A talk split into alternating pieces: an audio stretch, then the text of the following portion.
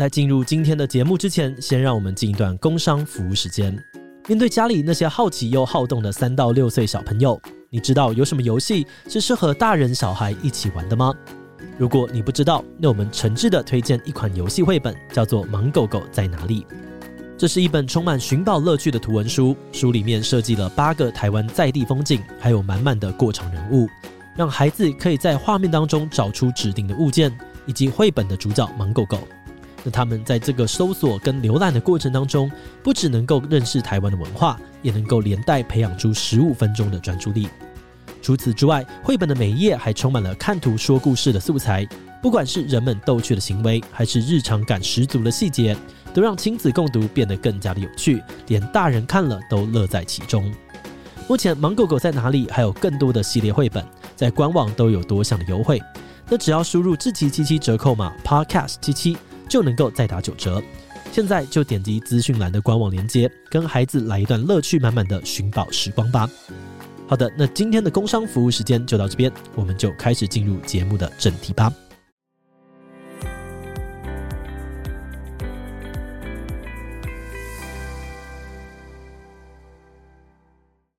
Hello，大家好，我是志祺。好，今天呢又到了我们这个找我的好朋友跟找我感兴趣的人聊天的时间。那这就是一个新的计划，然后我没有在管什么节目逻辑，就是找我自己身边的朋友，然后聊天，问一些我自己感兴趣的事情，然后顺便分享给大家看。那完整版四十分钟到五十分钟的节目呢，会放在我们的 Podcast，然后会剪十五到二十分钟的精华放在我们的 YouTube。那今天我找到的人呢，是我哥，来。你这边不跟大家打招呼？嗨，大家好，我是张启的哥哥。哎、欸，我一直很好奇，不知道大家会不会觉得我们两个的声音很像？真的吗？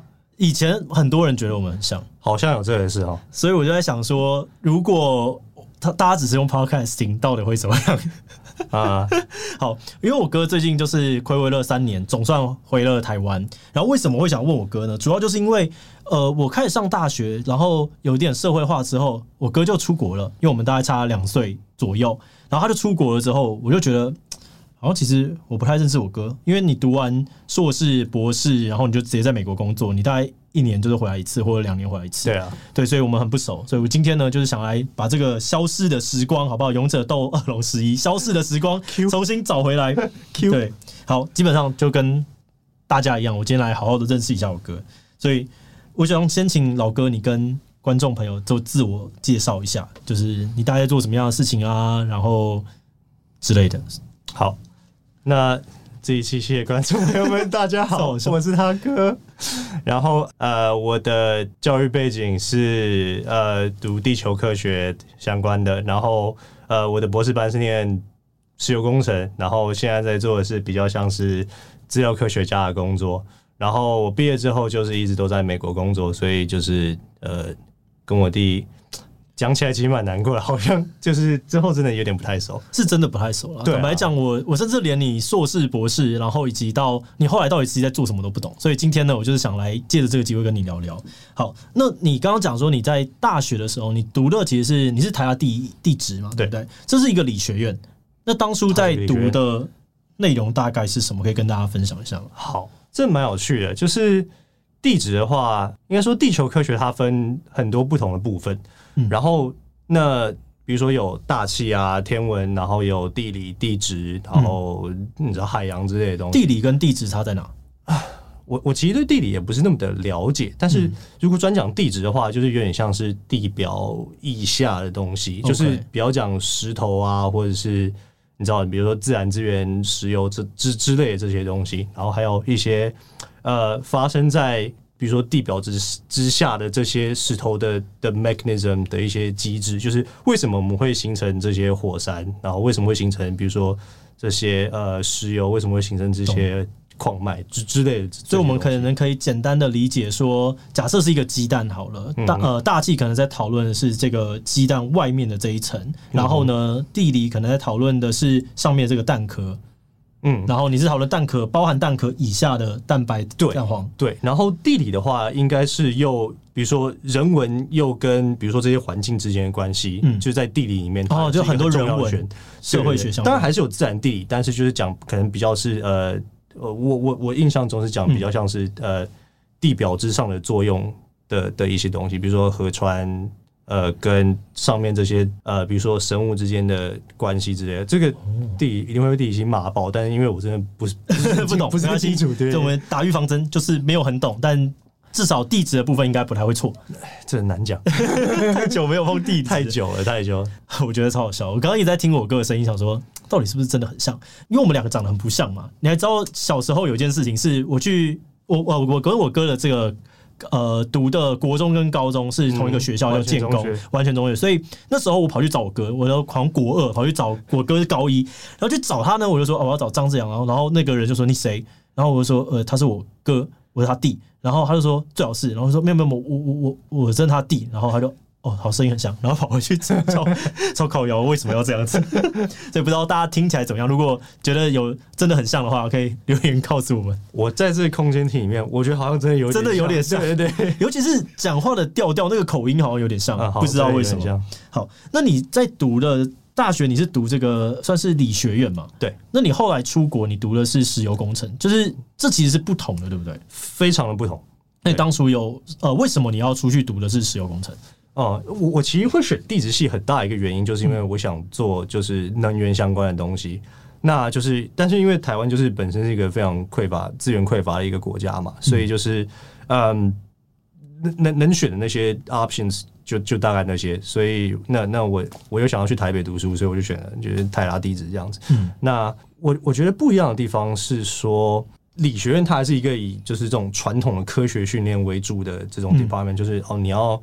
有一套理论，然后你要做实验去验证这个理论，然后你知道发表一些 paper，然后就是迈进人类的的 knowledge，寻寻找科学的根源，寻找科学，对，就是我我们并没有那么在乎应用，OK，而是我们想要寻找就无无就是去接近那个真理这样子，对对对，OK。然后工学院的话，就是呃强调就是非常非常应用的东西，比如说、嗯、哦，我今天我有一个目标，那我可以用很多不同的方法去。描述这个问题，然后描述这个问题之后，你就要想办法把这个问题给解出来。那你就很多的数学工具，或者是这些什么资料科学的工具这样子。然后你建立这个工具，benchmark 这个工具之后，你就可以呃使用这个工具去做一些预测。然后至于说你的这个这个 model 描述的这个东西是不是物理上是不是真实的，其实并没有那么重要。嗯，对，你就是有一个能够达到你目的的工具这样。哦，那你这样子不会很辛苦吗？就从理转工程，我我觉得其实很辛苦哎。我还记得我在就是博班的时候，就是第一次、嗯、算是第一次完整接触到热力学，烂的要死，超烂。这好像听说是一些科系里面的就大魔王嘛？对，我觉得就是是一个醒钟。OK，对，就是说哦，你不能够再依靠你以前学的那些东西去。推进研究所的课程这样子，而是你要真的是花非常非常多的时间，好好把这东西再重新就是读一遍，然后想办法把它应用这样子。这样子让我想到两件事情，就是我很好奇的，第一个是为什么你选择出国读书，然后第二个是为什么你英文从小就很好？嗯，先讲英文部分，我我觉得我真的不敢说英文很好，就是比起、嗯、你知道这真的那些很厉害的人，对，对。但我觉得是就是说，平心而论，我觉得如果是一个就是在台湾长大。然后受台湾英文教育人，我觉得我英文应该算是不错。对对。然后至于说为什么好的话，我觉得本身也有兴趣啊。为什么？你那时候怎么会对英文有兴趣？我我就从小到大对英文没有兴趣。因为我觉得我对语言就是有兴趣。我就我我对于学新的语言是有兴趣。哦，对，你小时候就是会听到别人在讲什么，你就开始这边。又又又，然后这边就是附送，然后学别人的腔调，你很爱做这件事。哦、对我我还蛮会学别人的腔调，对对对。所以那你这样到美国还会去乱学别人腔调？当然不行啊，怎么可以这样子呢？对对。然后另外一个问题是什么？呃，另外一个问题是你那时候怎么会选择要出国？哦，我也不是那么清楚诶。我觉得那时候我其实并没有想那么清楚，只是你知道，就是爸妈那一辈就是哦，因为就是读书世家，所以他们就觉得哎要出国。对，然后我也不排斥，对，然后我觉得说这是一个新的体验，然后呃，大概了解一下，比如说那边学到的东西是是非常扎实的，嗯，那我觉得，而且而且就是说，石油工程这个领域就在台湾的话，就是没有可可能就只有就就只有成大，那在国外的话，它是一个算是非常主要的学门，所以你你的选择其实蛮多的，懂？对对对。那你这样，而且你其实一开始出国，我记得啊，你那时候是想说要读个硕士就好，但但是后来你就把博士一起读完了。对，为什么会有这个决定？我觉得就是一开始念硕士的时候，你就是可能给自己一些目标，说啊一两年毕业或者怎么样之类。然后，但是就是我觉得在学了一年之后，我觉得我对这些东西其实并没有那么深入的了解，懂。然后我不喜欢事情做一半，对，我不喜欢事情做一半，然后不是很懂的感觉，所以我就想要把这些东西弄懂。然后加上因为念博班的话，你其实不用自己付钱，嗯，就你就学校都会免免学杂费，然后给你奖学金。所以就是 financially 也 make sense。OK，对，只是就是你要花多一点时间这样子。我刚刚听到一个很有趣的东西，就是你刚刚讲说你不喜欢事情做一半，然后我觉得我也很不喜欢事情做一半。我们就是喜欢把事情做到位，但而且为什么我想要懂？对，为什么啊？这是爸爸或妈妈他们给我们的教育里面有包含这个事吗？我也不知道哎。我觉得可能有吧，因为我觉得老爸就是一个会会想要把事情好好做好的人，然后不要强调把事情做得太快，就是又快又好这件事情，我觉得并没有，我我觉得我没有觉得他一直给我们这样的讯息，但是把事情做好，然后了解他，然后享受他的过程，我觉得是可能三炮有点看到那种感觉。你有什么故事吗？因为像刚刚讲到这个的话，嗯、我自己想到的事情是我那时候高中就是成绩很烂嘛，我都在代班嘛，真的很烂，这真的蛮有够烂，有够烂。这个烂呢是班上四十三个同学，然后我考四十一名，平均成绩三十七。然后就在那一次考三十七的时候呢，我爸爸就把我叫过来，然后就说早上起就聊聊一下。然后他那时候就跟我说：“琪琪啊，我看你这个成绩那么烂，你要不要？”就好好去玩音乐啊，不要做一半，就不要读读一半，那也不要玩一半，就是你好好做，这样子不好。对对对，然后我就想到了这件事情，好像是一个对我来说第一个知道说人生要追求一个到位的这件事。那你有想到什么吗？我我觉得目现在我想不到有一个特别的特别的故事，但是我觉得就是比如说事业上好了，他就会慢慢的一步一脚印把这个公司做好啊，然后把一些。你你知道必要的东西都都都 set up 好，所以我我也不知道这是没有直接相关，但可可能有了解。那这样子再问回来好了，我们问了太多可能学历上面跟真的只有我自己很好奇的事情，我来问一些大家可能会在意的，就是说外国生活如何啊？外国生活，嗯，我觉得看哪些方面。那求学的时候好了。我我觉得他就是一个很专心，然后让你可以全心全意的学习和做研究。你那时候读的是 Penn，不是 Penn State，Penn State，对，那边的环境就是寒冷的地方，对，就是一个寒冷的小山谷。OK，哈哈，对，里面的一个小大学城。你们那时候要去到一个市区，好了，要多久？市区哦，嗯，这可能对市区的定义要重新定义一下。应该说，你到附近的大城，嗯，要到大概要多久？那边最近的大城往西边开的话是 Pittsburgh，OK，然后往东边开的话，可能就是可能什么 Philadelphia 之类的费城，大概都是三个小时左右。哦，嗯，真的有点远。对对对，那个时候你就没有什么娱乐吗？认真读书？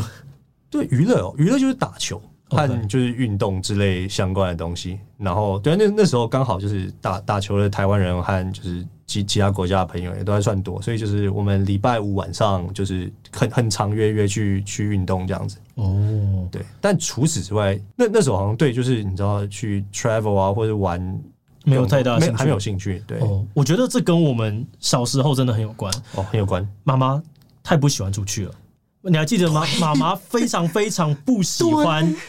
人多的地方，对，所以那时候我们人多的是什么？这十八尖山的这个花什么季，那么不能去，所以我们的假日只会去两种地方，第一种是阿嬷家，第二种是爷爷奶奶家。对对对，所以我们台北跟台中比新竹还熟。没错，就是我们只会去这些地方。所以当我长大到这个大学的时候，发现，哎，大家都会帮自己的家里在假日的时候安排一些活动，我感到非常的新鲜。哦，原来有这种事情哦。啊，对，我说哇，没没有体验过。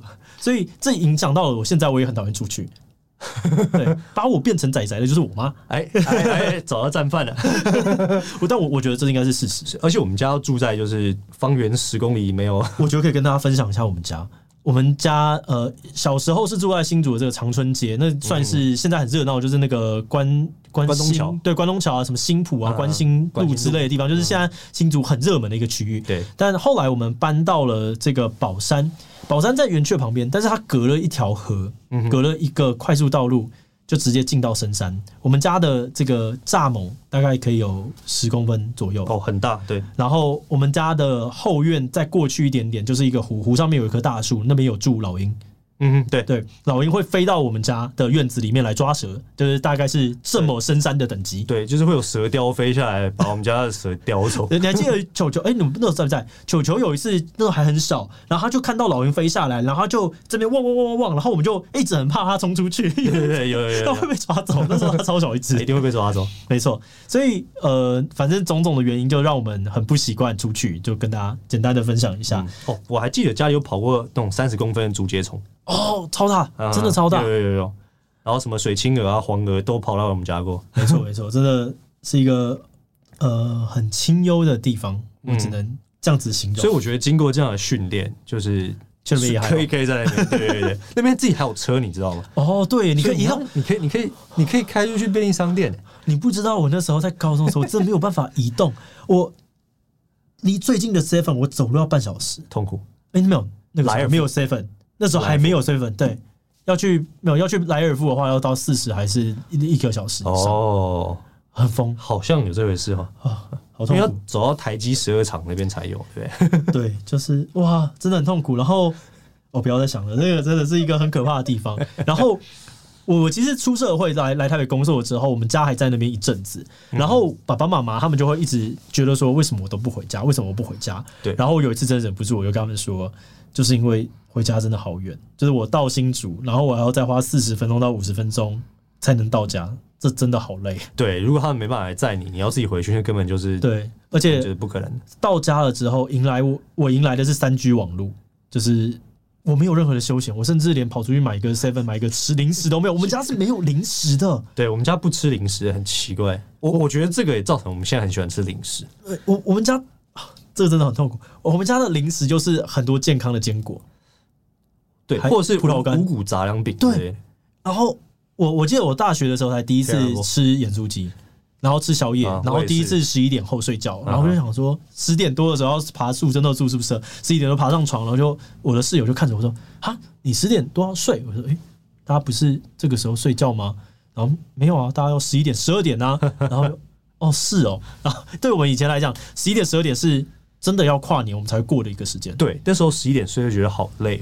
对，大家可以想象我们以前这健康的生活。嗯，好，那你那时候去美国啊，你就既然环境没有给你什么冲击，那在文化上面有什么冲击吗？呃，我我觉得我其实算适应的还蛮还蛮好的。嗯，那我我觉得我还蛮习惯那边就是做研究或者是工作的的人与人之间的关系啊。OK，我觉我觉得是相对比较平的。嗯，对，就是假设你在。就就算是研究生，但是基本上你应该要是那个领域的或者次领域的专家，某某种程度上，至少说你你了解。嗯、那当就算是非常厉害的老师，他跟你讨论到这些问题的时候，他基本上对你提出来意见都非常非常尊重。然后同学之间就其实也都蛮好的，嗯、对，很很就是因为一起一起患难嘛，所以就是一起患难这种意思。为 什么是患难？就因为做研究还是蛮累的，哦、所以就是说我常常要互相就是。一一起想办法解决某个人的问题。那今天就是哦，换我遇到问题，大家也会一起帮我，这样大家都是同一条船的人。懂？那时候你有曾经想过说啊，不要读了，放弃吗？哎、欸，没有哎、欸，我我觉得我我算比较幸运的，我没有遇到就是真的让我就是我决定不干的这这种这种事情。就是我遇到阻力都是。大概中上中等的这种，但是是可磨练的程度。对对对对，然后还有当然就是朋友和同学都还蛮帮忙的。你跟爸爸谁读博士读的比较快？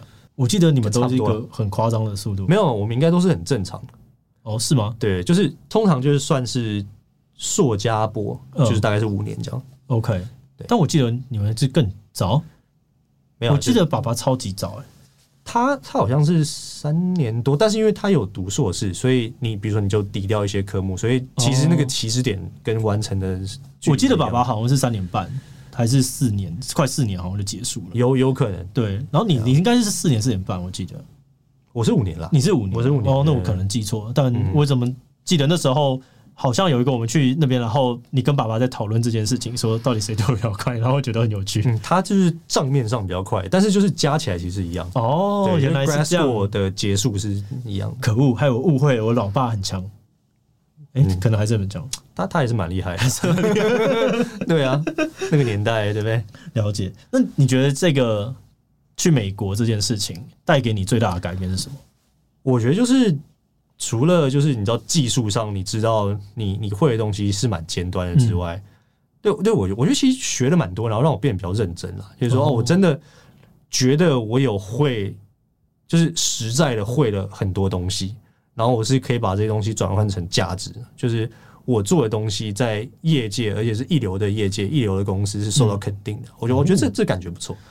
那另外一个就是，我觉得就是怎么讲，handle 自己生活的能力变比较好啊。这个我觉得我相信是对对对，你要自己修水电啊。然后以前小时候，我哥基本上是一个很懒的人，我是一个非常懒的人，所以呢，那个时候，假如我爸妈出去，那毕竟在家里面我们在深山，所以最后要煮饭的就是我。对，然后我就问他说。要吃什么？然后你就说随便，然后我就下去就弄东西。我说好，那我就煮这些，然后就开始做。做还蛮好吃。对，到现在就是还是蛮认真的在做饭的。所以你或呃，你出去了之后就开始把这些生活技能一个一个的补齐了。对对，然后就当然当然就是就是，比如说打扫家里这种东西是是比较简单的嘛。嗯、那那我觉得还有一个面对就是说，比如你要处理一些真的是那种 contract，比如说你要租房子，你要。嗯你要实际看那些东西嘛，对不对？或者是做一些比较重大的决定。那在台湾可能是有家人、家人，或者是有有这些 service，他可以直接帮你 handle。但在美国就是比较没有这样子。懂？那你有因为这样子不小心误踩什么陷阱吗？误踩什么陷阱吗？该怎么讲？我我也没有什么陷阱啦。但就是说，我你你可以看到有一些东西，就是你你感觉到它会出问题。比如说租房子这种租约没有重新算，然后你去接，然后你。毕业，你又给下一个人，然后所以所以等于说啊，那如果中间有问题的话，可能会变成最后一个人要承接前面累积的累积的问题，或者是怎么样。我不是特别清楚细节，但是就是我可以感觉到，就是如果出包，可能 something's going on。哦，那我好奇，就是你在美国遇过的最大的危机是什么？最大的危机哦，我觉得可能还是就是要毕业的时候。然后你要找工作。哦，对，我知道你那个时候有点有点犹豫或低潮。对，呃，对，先讲就是工作的部分好了，就是说应该也没到犹豫啊，只是就是很担心自己找不到工作。对对对。对，因为因为工作的话，就是那时候油价非常非常的低。哦，对，所以就是。那时候就是各个油公司都人事冻结，所以就是很很难找嘛，对不对？嗯、那那最后当然是还是很幸运的，就是找到了一个还还不错的工作。你后来是在 Chevron，我对我在 Chevron。那 Chevron 你主要在做的是什么？我主要在做的是油藏工程师。油藏工程师，对，就是石油的油，然后矿藏的藏。比如说你有一块油田，嗯，你已经找到了，然后你某种程度上，你你需要知道说，哦，我要在哪里打井。对不对？嗯，然后我要用什么样的生产流程？然后我要做什么样的维护？然后地底下这些油和气，它随着时间会怎么变化？嗯，对不对？所以我们就要对这些油厂建立一些数学和物理的模型。然后建立这些模型之后，我们就要模拟说：哦，假设我们在这个地方打一口井，在这个地方打两口井，然后每天产几桶油？嗯，那它。今年会产多少油？然后三十年会产多少油？然后会不会有预估什么问题？我们要怎么样设计我们的呃，比如说这些模拟算式，对石油的 pipeline 啊，或者是说这些 storage 要要怎要怎么算？主要是在用一个建立一些数值的模型，然后去描述你你的这些怎么讲油厂。那因为如果 manage 好的话，你就是会赚钱嘛。嗯。但是如果你没有把这东西 manage 好，然后导致呃，一些开采上的问题发生的话，那公司就会有很大的损失。哦，这个我到现在才突然能够理解，就是它工程跟理学院之间那个最大的差别真的是不一样。那这样子你也要写很多就是城市，对不对？对。OK，那我好奇，我在这整段时间里面，你什么时候有很想念台湾过吗？我其实每天都很想念台湾。为什么？因为我觉得就是，就像你讲，就是变得跟。明明应该是自己最亲的人，嗯，然后变得比较不熟，我觉得这这很很可惜。然后一些重大事件，就是我不在你身边，你不在我身边，对不对？这我觉得这个我应该是每个每个留学生和在国外工作人的共同的共同的感觉了。对，就是会有一种，哎，小时候真的很熟，哎，长大怎么好像，嗯，其实你你你到底发生什么事？我我有点不太知道。对啊，对啊。然后比如说我的朋友圈跟你的朋友圈，就是、哦、小时候是一起嘛，对，现在就分开，分得很开。对啊，对啊，对啊。所以所以这个我觉得也是有点就是疏离这样，对啊，哦、对啊。所以那你有后悔过吗？没有。呃，对，我觉得就是这这很难讲，就是你有你不喜欢的地方，但是你有你、嗯、你喜欢的地方，这样子。对啊，理解。那你后来离开 Chevron，你为什么离开 Chevron？哦，其实主要还是因为就是要跟我老婆在同一个地方工作了，嗯，对啊，那的那因为就是石油工业它在的地方就是很受限，所以你没有办法在全美跑来跑去，所以就是我就想说，哦，那好吧，那我们就呃想想想办法再做一些，看看有没有办法转行或者怎么样，然后所以我们两个人可以在同一个地方。那因为毕竟是就是结婚，我们还是想要待在一起啊。嗯、对，所以我就开始往比较比较资料科学跟软体的方向发展。懂，嗯，所以因为这样，所以就换到了就是其他公司这样子。那你后来离开 Chevron 是去哪边？呃，我短暂的待过了 Intel 一下，然后我现在是加入呃一个新创的。怎么讲？ESG 公司，OK，然后他 Elon Musk 最讨厌的 ESG，没错，就是他最讨厌，他最讨厌那种 ESG。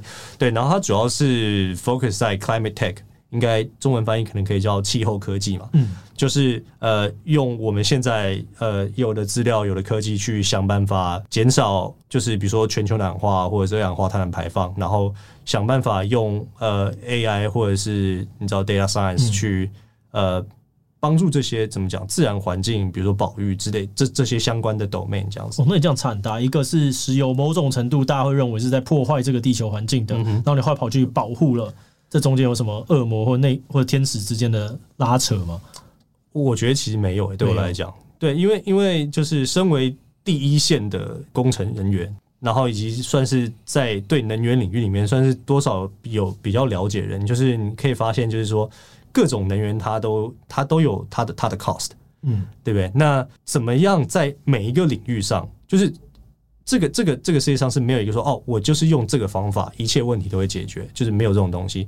所以反倒是我我我个人的看法是说，就是我们当然可以调整各个能源的比例，然后想办法找出一个对目前地球环境最好的办法。那但是针对每一个小次领域，嗯，呃，我们都要想办法让它对环境伤害减到最低。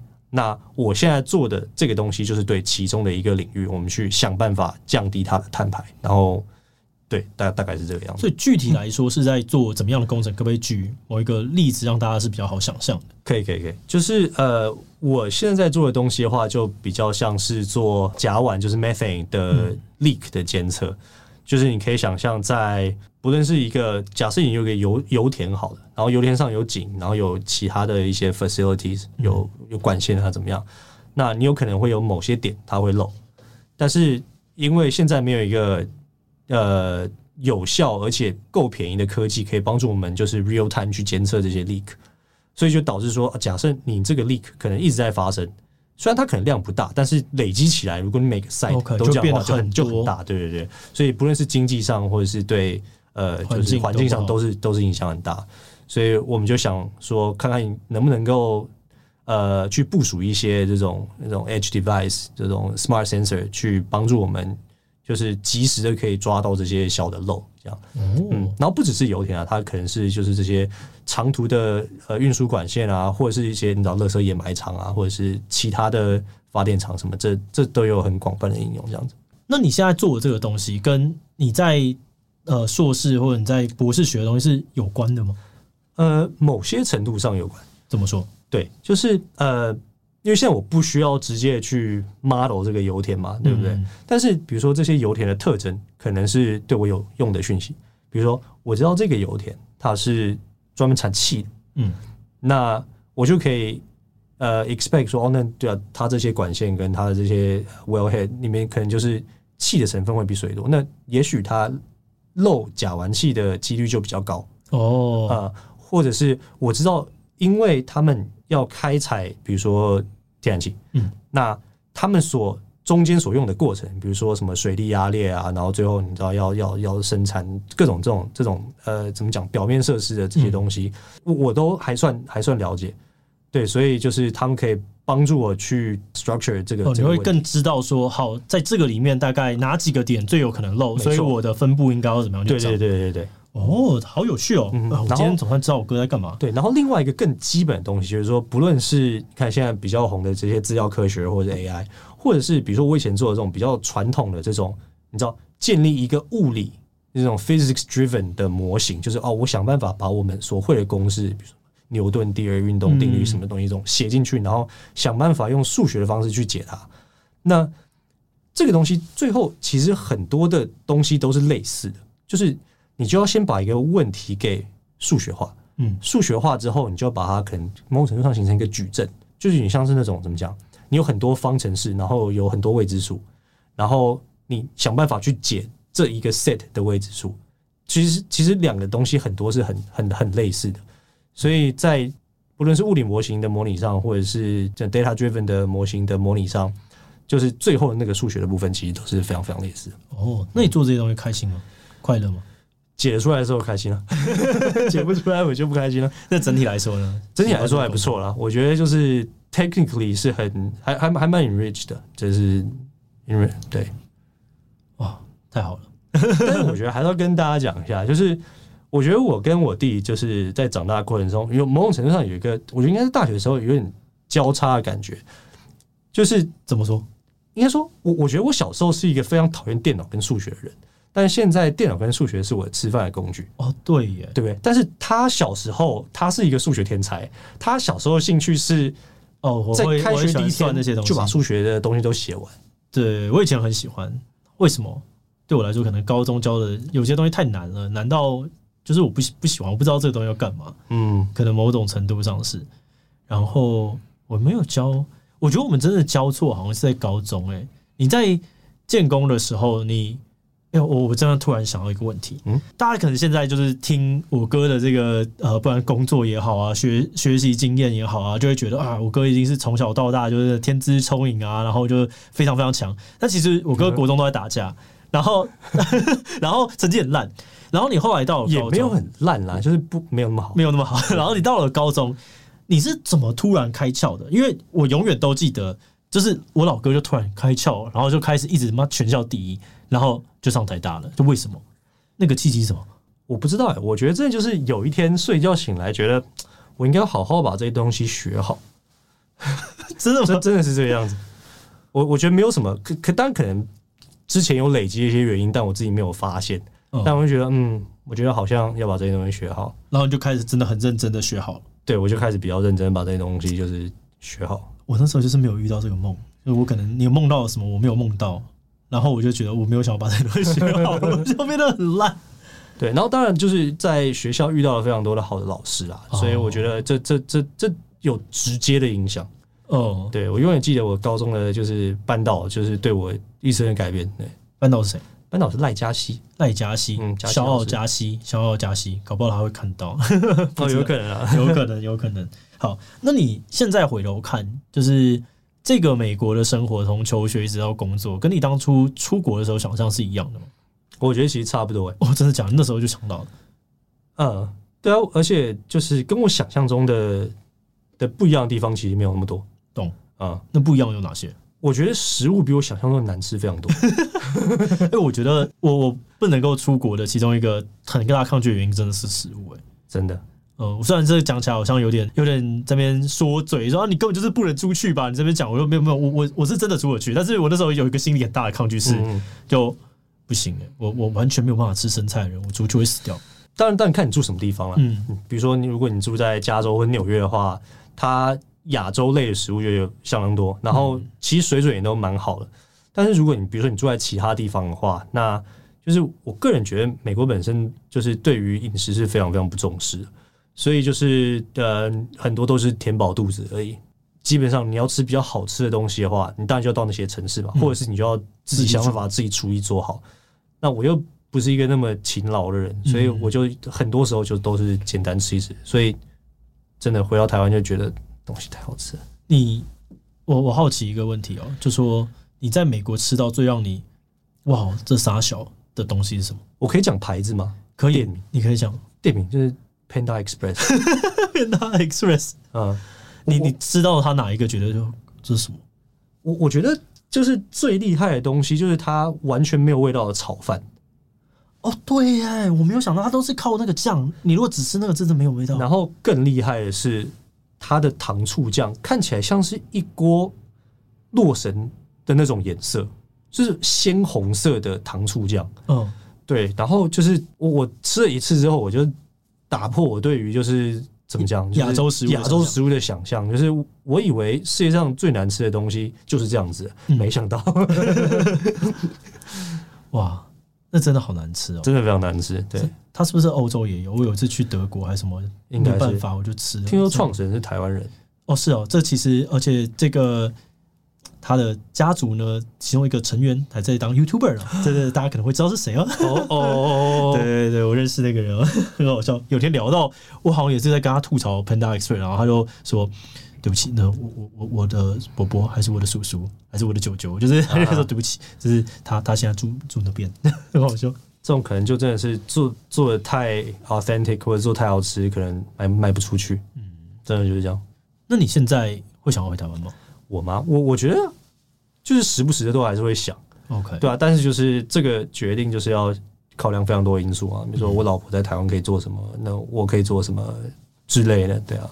哦，这，这样子应该就不太可能了吼，或者要你要老了之后，嗯，就要想办法了，就要想办法，对啊，而且也不知道就是呃，这个机会现在有没有出现？就假设然后就突然开了一个缺，然后我们都都有办法申请到，那那当然就可以了。了解。啊，哎、欸，那我问一个很很怪的问题，没有，我只是因为你每次回来，你都会就嘴炮说哦，百万 YouTube，百万 YouTube，然后我就在想说，呃。在你成长历程当中，到底你怎么评价我，或者是你觉得这件事情是怎么样，或者是，或者是，哎，你你突然发现你弟好像变得很有名，到底是一个什么样子的感觉啊？哦，这这我我没有想到，就是觉得我很屌，但是我就有点好奇，这感觉是什么？啊，我我觉得我觉得很很棒啊，我觉得我很开心。然后就我觉得就是人能够找到自己想要做的东西，然后并且把这件事情做好。我觉得是非常非常幸运的，当然说我们付出很多努力，但是就是这，我觉得这是非常棒的一件事情。所以，以前我发现我读都市计划读得很不开心啊，有啊，有，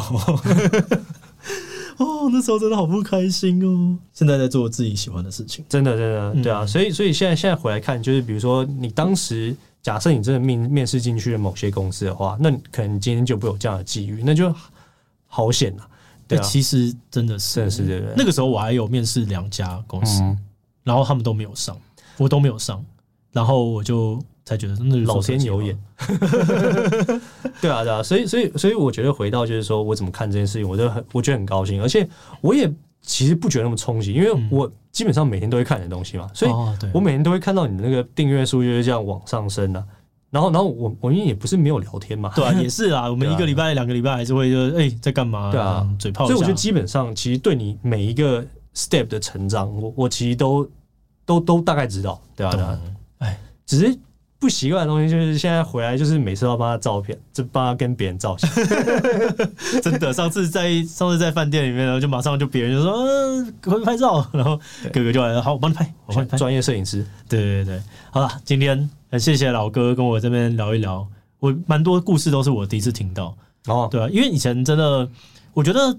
第一个是我大学在都记嘛，然后大学就是很忙，没日没夜一直在工作。然后后来当完兵，当兵的时候你就也没办法联络。然后当完兵我就我就创业了，创业的时候也是没日没夜在工作。对啊，所以好累哦，都都不太聊得到。就你还记得我每次去美国了找你的时候，嗯，我都在工作。